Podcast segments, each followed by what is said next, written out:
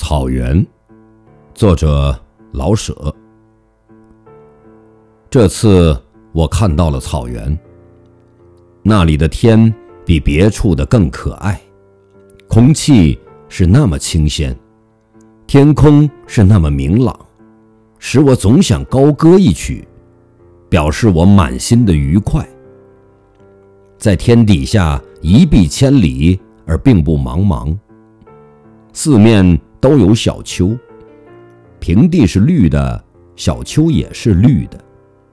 羊群一会儿上了小丘，一会儿又下来，走在哪里都像给无边的绿毯绣上了白色的大花。那些小丘的线条是那么柔美，就像只用绿色渲染，不用墨线勾勒的中国画那样。到处翠色欲流，轻轻流入云际。这种境界既使人惊叹，又叫人舒服。既愿久立四望，又想坐下低吟一首绮丽的小诗。在这境界里，连骏马和大牛都有时候静立不动，好像回味着草原的。无限乐趣。我们访问的是陈巴尔虎旗。汽车走了一百五十里，才到达目的地。一百五十里全是草原。再走一百五十里，也还是草原。草原上行车十分洒脱，只要方向不错，怎么走都可以。初入草原，听不见一点儿声音，也看不见什么东西，除了一些忽飞忽落的小鸟。走了许久，远远地望见了一条迂回的、明如玻璃的带子——河。牛羊多了起来，也看到了马群，隐隐有鞭子的轻响。快了，快到了。忽然，像被一阵风吹来似的，远处的小丘上出现了一群马。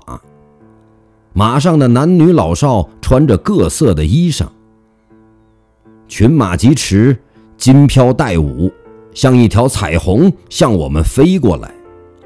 这是主人来到几十里外欢迎远客。见到我们，主人们立刻拨转马头，欢呼着。飞驰着，在汽车左右与前面引路。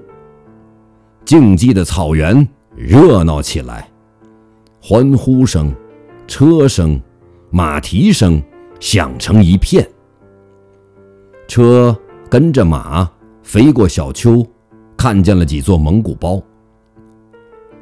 蒙古包外许多匹马，许多辆车，人很多。都是从几十里外乘马或坐车来看我们的。主人们下了马，我们下了车，也不知道是谁的手总是热乎乎的握着，握住不散。大家的语言不同，心可是一样。握手再握手，笑了再笑。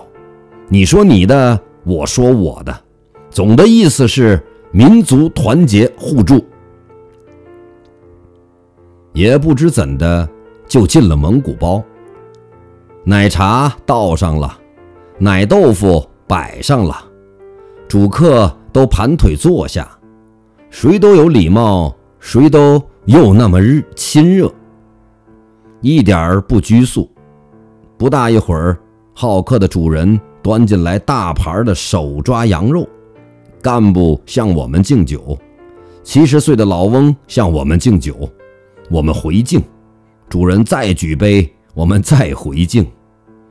这时候，鄂温克姑娘们戴着尖尖的帽子，既大方又稍有点羞涩，来给客人们唱民歌。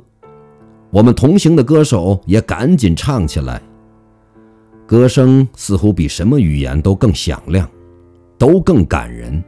不管唱的是什么，听者总会露出会心的微笑。饭后，小伙子们表演套马、摔跤，姑娘们表演了民族舞蹈，客人们也舞的舞，唱的唱，并且要骑一骑蒙古马。太阳已经偏西，谁也不肯走。是啊，蒙汉情深何忍别？天涯碧草。话斜阳。